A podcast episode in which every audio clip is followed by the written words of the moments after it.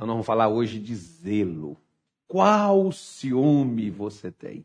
Qual zelo você tem? Porque Davi, por exemplo, e o próprio Senhor Jesus, se referindo também a ele, claro que Davi estava falando de si próprio e também falando do Messias. Né? Ele diz: O zelo da sua casa me consome. Então, o ciúme da casa de Deus consumia Davi. Tanto é que Davi, por exemplo, ele olhou para o seu palácio, né, de cedro, bonito, aquela coisa toda pomposa para aquela época, e Davi olhou para a arca do Senhor e ela estava lá no meio de uma tenda que é feita de couro de animais, né? E, poxa, e ele disse, raciocinando consigo, ele disse: enquanto eu aqui habito no palácio, a tenda do Senhor, a, a arca do Senhor está debaixo de uma tenda. Eu, eu quero fazer uma casa para Deus. Então, Davi né, se doeu não por causa do que era dele, mas por aquilo que era do Senhor. Aquilo que era de Deus. Porque tem pessoas que elas não se importam com o que é de Deus. Elas não têm zelo, elas não têm ciúme pelas coisas de Deus. Quando, por exemplo, você, que é uma pessoa né, de Deus, e o seu pastor te ensina, te corrige, chama a sua atenção, é porque ele tem ciúme, não do que é dele. Porque ninguém, gente, na minha igreja é meu. Ainda mais, por exemplo, no nosso ministério, nós estamos aqui hoje, amanhã eu não estarei mais. Mas eu nunca me neguei por onde eu passei. Eu tenho pessoas, por exemplo, no Rio de Janeiro, em Duque de Caxias, onde eu fui pastor, que até hoje falam comigo conversa comigo, pede conselho quando precisa, pede ajuda em oração quando necessita. Eu tenho gente lá, eu não vou, é, é, é de Jesus. Eu não estou pastoreando aquelas pessoas mais, mas eu não posso deixar de ajudar elas porque elas são de Deus e eu tive a graça de Deus, por exemplo, de poder pastorear elas e ter ajudado elas em momento que elas precisavam. Então, para a gente é, é, um, é, um, é, um, é uma honra, é um privilégio. Né? Como aqui no Mato Grosso, por exemplo, várias pessoas que às vezes não são nem do meu, do nosso ministério, do Ministério da Igreja da Graça, assiste a nossa live. Olha, pastor, eu sou da igreja X, mas eu preciso da sua ajuda. Eu não sou só pastor de quem é da minha igreja, mas daqueles que são da igreja de Cristo, que é da igreja de Deus, é o chamado povo de Deus. E Deus tem um zelo pelo seu povo.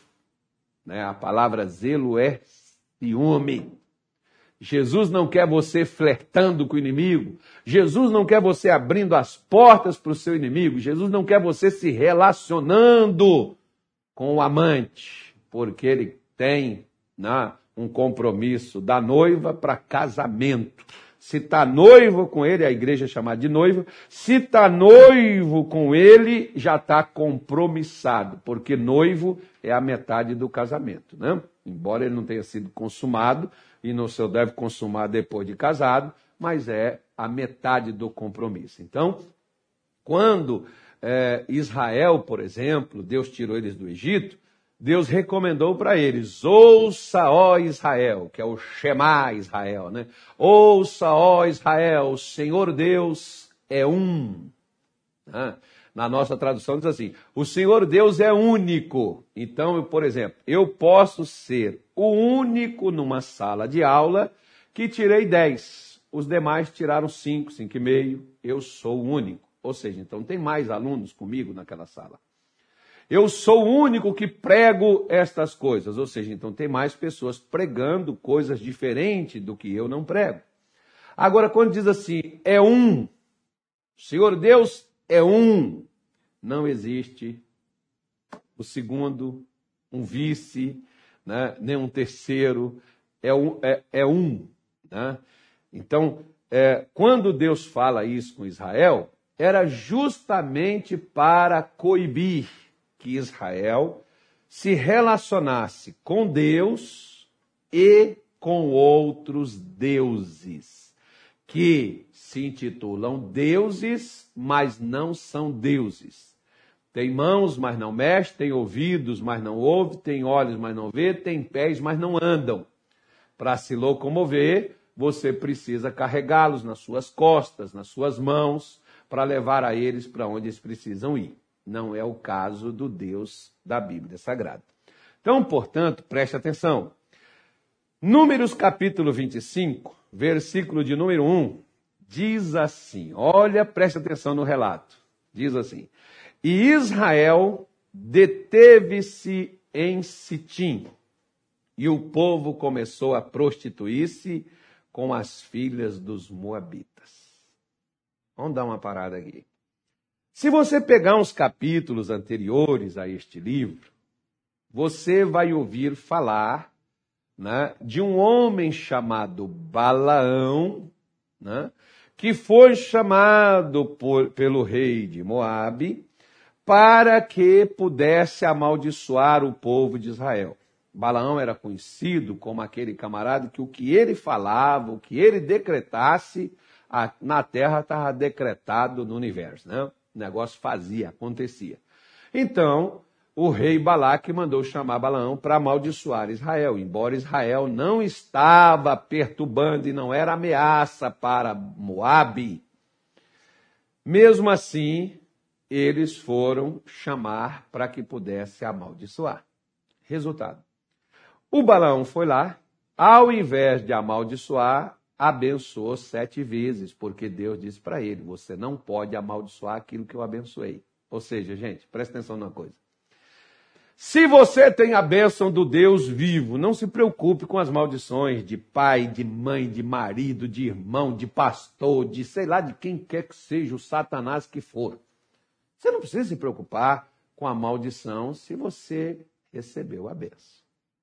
Né? Se você tem a bênção de Deus, você não precisa se preocupar com a maldição dos homens. Não deixe que isso entre no seu coração, não deixe que isso entre na sua vida. Se você tem a benção, não se preocupe com a maldição. Não, eu já tive pessoas que já me amaldiçoaram de tudo. Você vai ver gente que às vezes não, não, não, não queria fazer as coisas certas no ministério, e a gente vai e afasta, e aí aquela pessoa, isso vai fechar as portas, isso vai acabar, isso não sei o quê. Não, ah, mas eu tenho a benção. Eu vou me preocupar com a maldição daquela pessoa? De forma nenhuma, como nunca importei. Como já recebi isso em toda a igreja onde eu fui. Porque se você quer fazer as coisas certas, você, a pessoa, quando quer fazer as coisas erradas, ela vai sempre contestar você. Se você quer fazer o certo e o errado está lá no meio, ele vai te contestar a pessoa que gosta de fazer as coisas certas, ele nunca é bem-vindo, ele nunca é aceito por aqueles que querem manter o erro. Ah, você não vê aí no país, por exemplo, o que, que acontece? Pois é, dentro de igreja também. Então, quando você quer fazer as coisas certas, você não é bem-quisto, você não é bem-vindo por aqueles que querem manter as coisas erradas. Só que se você tem a bênção, não se preocupe com a maldição. Não se preocupe com aqueles que vão chegar e vão amaldiçoar, como Israel não se preocupou. E o Balaão foi lá para amaldiçoar e acabou abençoando o povo de Israel. E aí o rei ficou indignado com ele, disse, poxa, eu te chamei para amaldiçoar e tal. Ele falou, ó, mas de tudo o senhor não vai perder nada, porque Balaão estava de olho lá numa recompensa que ele ia receber. Eu não vou poder amaldiçoar, mas eu vou ensinar ao senhor uma coisa. Pegue as mulheres assim, capa de revista, Playboy. Não, eu não podia nem falar o nome, né? Eu acabei falando. Puxa vida. Mas pega aí, pega aí essas mulheres aí, pega né, aquelas mulheres assim que sabe conversar, passar assim uma conversa no camarada, né, e levar ele para fazer coisa errada. Porque, gente, presta atenção numa coisa. Eu já vi cada jovem, por exemplo, promissor, camarada assim, de família, homem para ser um homem de negócio, para ser uma pessoa assim, e depois encontrar uma mulher que virou a cabeça do camarada dentro da igreja. Gente que a gente tinha assim aquela expectativa, esse vai ser um bom pastor, vai dar um líder excelente, vai ser uma pessoa maravilhosa. E a cabeça daquela pessoa virar no meio do caminho e ele não virar nada. Não se tornar coisa nenhuma. Por quê? Porque não só a pessoa caiu. Porque aqui, por exemplo, as moabitas não foram só para levar Israel para prostituir fisicamente, sexualmente, não. Mas para pervertê-los na fé, para levar eles para outra crença. Né? Você vê, por exemplo, quantas, eu já vi esse filme várias vezes, rapazes que estão na igreja, que chega com a gente, pastor, eu quero fazer a obra de Deus. Aí aparece uma garota que é de outro ministério, e depois, quando ganha o coração do besta, diz assim, ah, você tem que ir para a minha igreja, porque essa igreja aqui não está com nada, isso aqui não tem doutrina, esse pastor aqui não é de Deus, você tem que ir lá para a nossa, e tira aquela pessoa, e aquele sujeito é inutilizado e não vira nada. Já vi muito esse filme. Como já vi também moças que acabam se relacionando com determinados rapazes e que neutralizam o dom de Deus que há nelas, que há aquilo que Deus chamou elas para poder fazer e elas são neutralizadas por causa disso. Elas caíram em prostituição física? Não, mas caem em prostituição espiritual. Basta você ver, por exemplo, aqueles que na igreja gostam de estar falando mal de pastor e você para para dar ouvidos. E você diz: Eu não sabia dessas coisas. Eu não sabia que acontecia isso dentro das igrejas. E você até então era uma pessoa que respeitava, era uma pessoa que admirava até mesmo aquele pregador. E aquele pregador virou Satanás para você. Por quê? Porque você deu ouvido um filho de um Satanás que perverteu a sua cabeça, seus pensamentos, seus sentimentos e você foi neutralizado na fé e estagnado. Porque você vê, Israel deteve-se. Por que, que tem gente que chegou a uma determinada situação da vida e dali a pessoa não passou mais? Dali foi dali para baixo. Né? O que, que houve? O que aconteceu? Demônio. Sim, pode ter sido ele, sim. Mas o que, que ele usou para chegar àquela situação?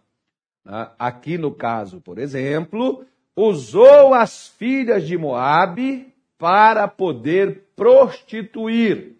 Não só fisicamente, eu volto a afirmar para você. Hoje, por exemplo, Satanás está trazendo a prostituição dentro do evangelho, não é física, é a prostituição espiritual, a mistura, né? juntando, colocando pessoas umas contra as outras, colocando pessoas aí no espírito de fofoca, de rebelião, trazendo aí, fazendo pessoas que eram de Deus, pessoas que estavam progredindo, pessoas que tinham um futuro pela frente, estão sendo neutralizadas aqui.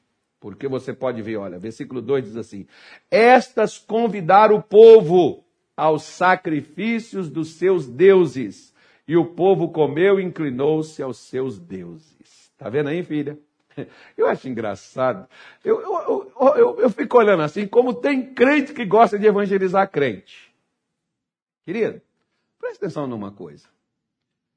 Se você vê uma pessoa que tenta evangelizar você, para provar para você que a igreja dele, a doutrina dele, o ensinamento dele é melhor do que o que você tem, você tem que ter muito cuidado. Porque Satanás não faz nada de graça. Hã? Eu já tive pessoas, por exemplo, que chegaram para lá. Presta atenção.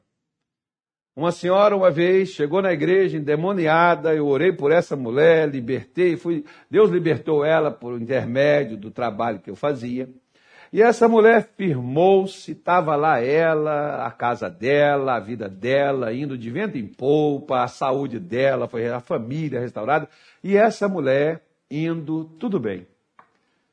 Aí um belo de um dia, no condomínio onde ela morava, que ela nunca viu e nunca foi, nunca passou na porta dela, quando ela começou a carregar a Bíblia debaixo do braço, ela já encontrou alguém para dar ela paz do Senhor. Paz do Senhor, irmã. Paz do Senhor. Né? E um dia ela entra nessa, nessa casa dela com a Bíblia debaixo do braço e uma rosa na mão. E o camarada já olhou, já diz assim: é, dessas igrejas aí sem doutrina, porta aberta. Pois é, E sentou com aquela mulher e começou a evangelizar ela, dizendo para ela que essas igrejas que dão rosa, que dá sal, que dá água, que dá sabão, essas igrejas que dá óleo, que dá não sei o quê, que são igrejas que não são de Deus, são igrejas, não sei das quantas, conversa vai, conversa vem. Essa mulher começou a dar ouvido a esse cara que tem que ir para a igreja, tá, aquela coisa toda. Começou a dar ouvido a esse camarada. No final, sabe o que aconteceu? Ela largou o marido acabou a casa dela. E sabe quem propôs o casamento para ela? Esse cara mesmo. Nós damos rosa, nós damos sal, nós damos sabão, mas não ensinamos safadeza. Não fazemos. Né? Não fazemos e não ensinamos. Mas o pilantra chega para evangelizar você.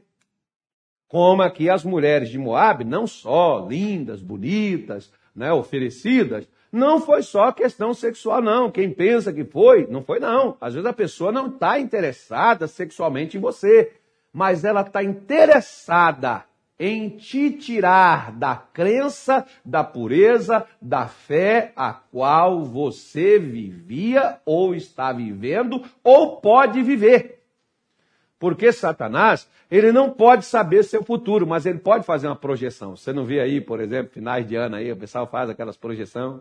Você não vê aí os caras fazendo projeção de quantos vai, não sei o que, vai acontecer não sei o que, as projeções aí, né, de números, economia, saúde, morte, não sei o que, essa coisa toda aí que o pessoal faz? Pois é, projeção. Satanás não pode saber o futuro, mas ele pode fazer uma projeção. Né? Então, aqui, por exemplo, quando elas convidaram o povo para o sacrifício, convidou o povo para inclinar os seus deuses, elas estão tirando eles da sua fé. Por que, que a vida deles estagnou? Por que, que eles ficaram detidos, parados em Sitim? Eles eram crentes. Por que, que a minha vida e a sua vida fica parada, estagnada em determinadas situações? Nós somos crentes. Mas, onde está a nossa fé? Será que você não anda ouvindo conselhos aí de outros que querem te evangelizar. Oh, você já tem Deus, você já tem a verdade, você, você já tem o seu ministério. Para que você está dando ouvido a outra coisa, meu filho? Você está querendo o quê? Hein, minha senhora? Você está querendo o quê? Você está querendo achar sarna para se coçar. Você está querendo problemas para a sua vida. Porque se você já tem Deus, para que você vai procurar outra coisa? Ah, você já conhece a verdade. Para que você precisa ter mais outras verdades? Só existe uma. Mas o cidadão ou a cidadã que pode chegar ali transvestido até de uma pessoa que lhe quer o bem, de uma pessoa bonita, de aparência, fala, fala bonito, macio, escolhe palavras. Não, esse pastor Casa, ele é duro, ele prega lei, ele é legalista, ele é religioso. Ok. Só que a minha religiosidade, a minha lei, está preservando a sua fé em Deus. E essas pessoas que chegam com essa conversinha mole, para fazer você se inclinar aquilo que não é Deus, fazer você se render, você se curvar. Porque às vezes parece que o jardim dos outros é mais bonito do que o nosso. Né? Às vezes parece que o gramado do outro é melhor do que a nossa grama. Nós não cuidamos da nossa grama, o gramado do outro fica melhor, né? Nós não cuidamos da nossa fé, parece que o outro é mais bonito. Né? Então você tem que ter cuidado, você tem que saber né? onde é que você está, em quem você crê, em quem você confia. Aí diz assim, eu quero chegar lá que diz assim o versículo 3. Juntando-se, pois, Israel a Baal Peor, a ira do Senhor se acendeu contra eles. Deixa eu só te falar, ó, Baal Peor. Legal, bonito o nome, né? Baal, Senhor, Peor. No templo desse camarada, olha só para você ver. No templo desse, desse, desse Deus aqui, as pessoas para cultuar só vestiam a roupa da parte de cima. Né? Só a camisa. A parte de baixo eram tiradas. Você imagina, por exemplo, você entrando num templo onde você só vista a camisa, sem calça e sem né, a cueca, por exemplo. Um short, ou sei lá, qualquer coisa, não sei o que você veste por baixo. A pessoa, as mulheres chegando, né? Ali, só com a blusa aqui e com as partes de baixo tudo de fora, né? Era assim o culto a este Deus. Onde que Israel foi? Estranho, esquisito, pastor. É estranho, esquisito, mas vai. E o pior, é estranho, esquisito, vai e fica. Como tem gente que às vezes chega, pastor, não tem nada a ver com o que eu aprendi, não tem nada a ver com o que a gente ouvia, fui para lá, é tudo estranho. E por que, que você está caçando aí? O que, que você está fazendo aí? Eu não sei para quem que eu estou falando, mas eu estou falando para alguém. O que, que você está caçando? É estranho, esquisito, o que, que você está caçando aí? É estranho, esquisito um culto desse, mas Israel foi e ficou. Se uniu a ele. Além disso, olha só como era legal o culto a Baal Peor. Eles chegavam, comiam, comiam, comiam, comiam, comiam, comiam, e depois ia diante da estátua de Baal Peor e evacuavam. E o que estava lá no chão era o sacrifício a Baal Peor. Olha, você vai falar assim, gente, que coisa nojenta. Não, primeiro o culto, né?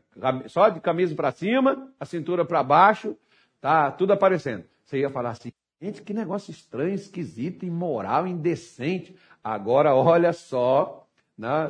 Gente, que nojo! Como é que pode uma coisa dessa ir lá, todo mundo ali na frente, ali, né, daquele negócio ali, e todo mundo ali evacuando ali, talvez ao mesmo tempo, ou vários, a mesma coisa.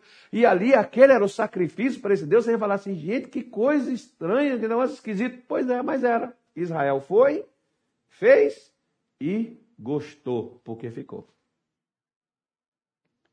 Né?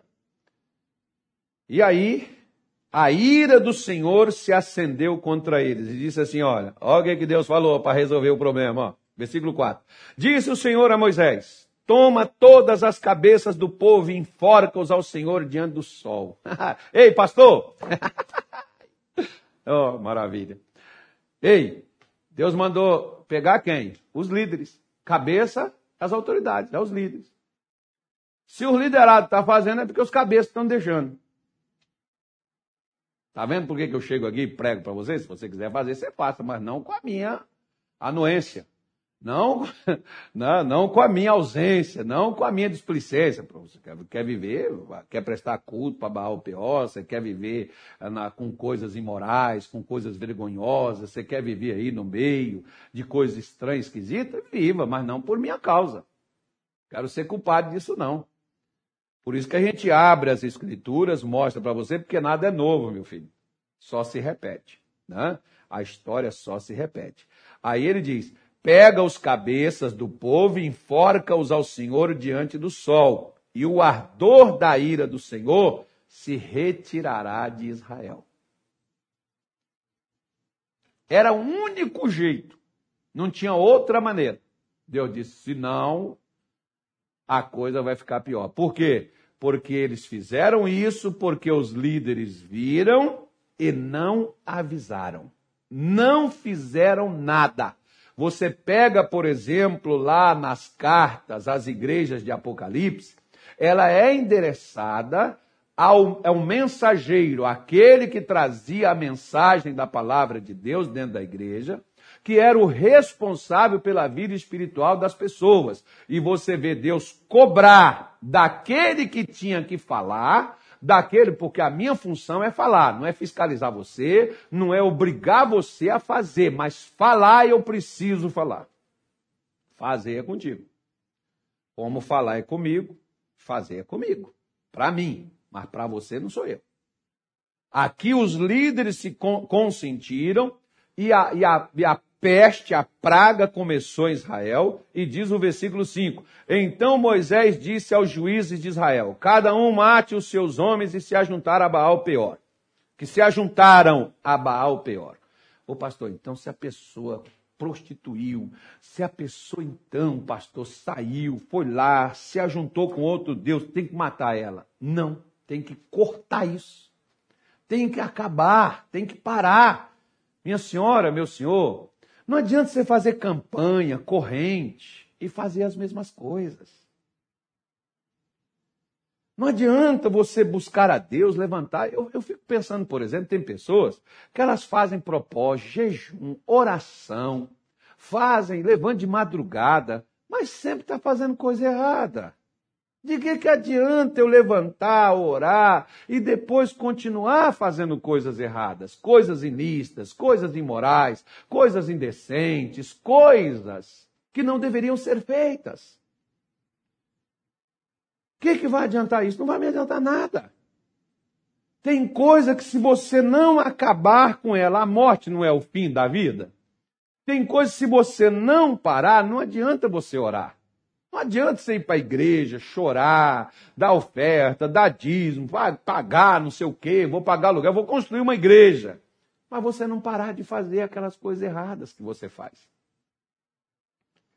De nada vai adiantar isso, porque Deus não troca favores. Quem troca favores são os homens. Por isso, diz assim: olha, vamos lá, diz assim: Eis que veio um homem dos filhos de Israel e trouxe a seus irmãos uma medianita perante aos olhos de Moisés e de toda a congregação dos filhos de Israel, chorando eles diante da tenda da congregação. Vendo isso, Finéias, filho de Eleazar, filho de Arão, o sacerdote. Quem Finéias era? Até então não era nada. Era apenas o neto do sumo sacerdote, né? filho do Eleazar, era apenas mais uma pessoa. Ainda não exercia seu cargo, não, sua função não. E diz assim: E se levantou do meio da congregação, tomou uma lança em sua mão e foi após o varão israelita até a tenda e os atravessou a ambos, ao varão israelita e à mulher pela sua barriga. Então a praga cessou de sobre os filhos de Israel. E os que morreram daquela praga foram 24 mil. Está vendo aí? Preste atenção. Olha lá para você ver. Diante dos olhos de Moisés, cidadão foi lá, ah, que coisa nenhuma, tem nada a ver, a vida é para curtir, nós fazemos o que nós quisermos, Deus é amor, se Deus nos ama, Ele é bom e não vai fazer coisa nenhuma. Deus nos ama, filho, mas Deus mandou a gente criar duas coisas: ordem e decência. Onde há desordem, aprendi com R.R. Soares. Onde há desordem, tem demônio. E onde há o contrário da decência, o missionário nunca falou sobre isso, quem está falando sou eu. Tem demônio. Porque os demônios é que não gostam de decência. Eles gostam de imoralidade, perversão de valores, troca de valores. Os demônios é que amam estas coisas. Então, por isso, quando Eliasar levantou, o zelo de Eliasar foi pelo quê? O ciúme dele foi pelo quê? Pelo Senhor. Ele não conhecia aquela medianita. Talvez ele não conhecia a Bíblia, fala que levantou-se um homem, era um judeu. Talvez o Eleazar nem conhecesse esse camarada, mas o zelo dele foi para que Deus voltasse, ao invés da sua ira, a sua misericórdia, a sua bondade, a sua salvação, para que Deus voltasse a curar, a cuidar, a guardar, a proteger, a livrar o seu povo. O zelo de, de, de, de Finéias foi trazer. Depois, se você continuar lendo, você vai ver que Deus fez até uma aliança com esse camarada, que a aliança de Deus era com, Abraão, com, com Arão. E depois Deus faz uma aliança diretamente com o Finéias. Por causa de quê? Por causa do zelo dele. Porque toda pessoa que tem ciúme das coisas de Deus e cuida dos interesses divinos, Deus tem compromisso com essas pessoas. Quando Eleazar fez isso, a praga cessou. Está aí o remédio, tá? a solução está aí.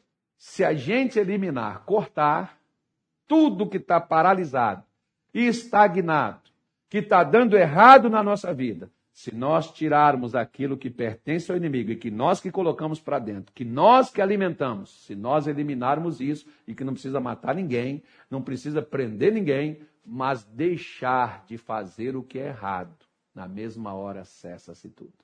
E Deus coloca a bênção. Vamos falar com Deus? Pai, em nome de Jesus, nós oramos no dia de hoje. Eu te apresento, meu Deus, cada pessoa. E nós te pedimos, ó Deus, que o Senhor nos ajude a ter esse zelo, meu Pai, pelas coisas do Senhor. pelas propostas do Senhor, pelos seus propósitos, pelos seus projetos, pelos seus planos, Senhor. Que assim como disse Jó, nenhum de seus planos pode ser impedido. O Senhor jamais vai mudar os seus planos por nossa causa. Meu Deus, mas nós podemos mudar a nossa causa por causa de seus planos. Não era plano do Senhor, meu Deus, que aquelas 24 mil pessoas morressem provenientes daquela praga.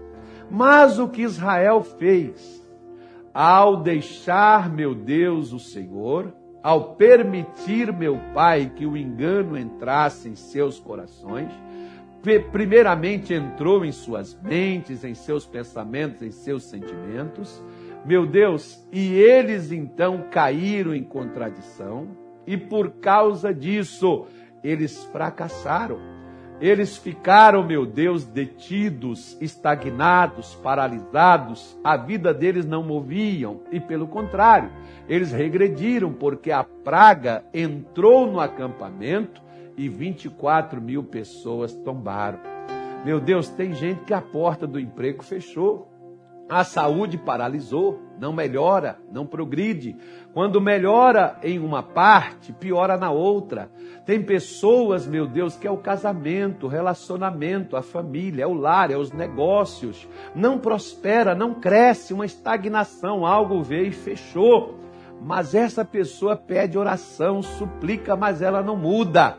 Meu Deus, quando Finéias levantou diante daquilo que ele viu, que as pessoas perderam até a sensibilidade, perderam a vergonha, a luz do dia, como aquele homem foi lá, pegou aquela mulher e levou para sua tenda, e ali, meu Deus, não teve outra maneira de eliminar aquele mal a não ser extinguindo ele.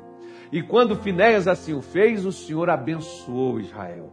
Jesus, quando essa mulher parar, quando esse homem parar com aquilo, meu Deus, que eles alimentaram, pensamentos, sentimentos, desejos, vontades, intenções, meu Deus, aquelas fofoquinhas, Senhor, aquelas conversas fiadas, meu Deus, aquelas atitudes erradas, aquelas picuinhas, aquela imoralidade, quando elas, meu Deus, parar com todo aquele processo qual veio trazer a consequência de tudo que fez as coisas ficarem assim.